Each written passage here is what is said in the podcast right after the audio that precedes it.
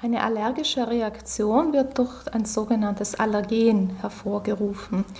Das sind Eiweißverbindungen in der Regel, die für gesunde Menschen harmlos sind, aber bei bestimmten Menschen können diese eben allergische Reaktionen auslösen und es folgen dann Symptome wie Niesen, gerötete Augen, Schwellung der Schleimhäute bis hin zu Asthma oder auch im schlimmsten Fall bis hin zum anaphylaktischen Schock. Bei einer Allergie reagiert das Immunsystem überempfindlich auf eine an und für sich harmlose Substanz. Es spielt gewissermaßen verrückt.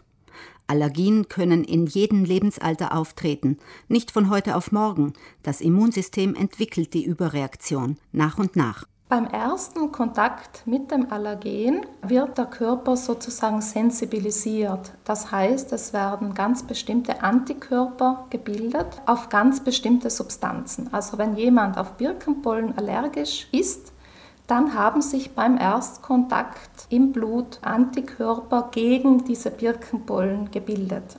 Diese Antikörper verbleiben dann eben im Körper an die Mastzellen gebunden, welche im Gewebe vorkommen und in den Schleimhäuten.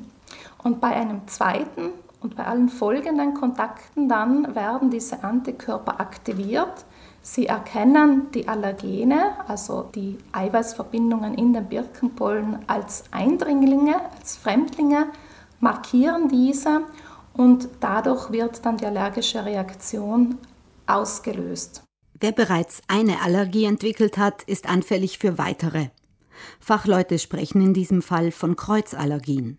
Sie treten nicht immer auf, aber verhältnismäßig häufig. Dabei reagieren Personen nicht nur auf das eigentliche Allergen, also beispielsweise auf Birkenpollen, sondern auch auf Eiweißverbindungen aus anderen Lebensmitteln, wo die Allergene aber chemisch dem eigentlichen Allergen sehr ähnlich sind.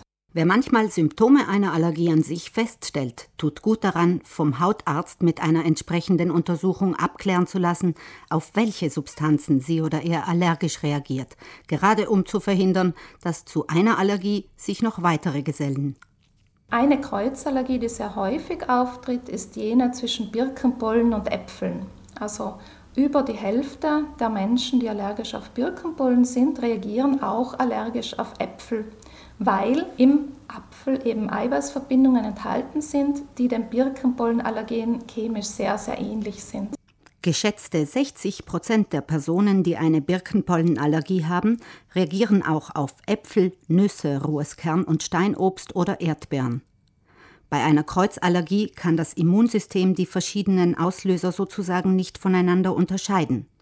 Dieser Tatsache machen sich Forschende zunutze beim Entwickeln neuer Therapien gegen Allergien. Es wird auch in Südtirol dazu geforscht oder wurde geforscht.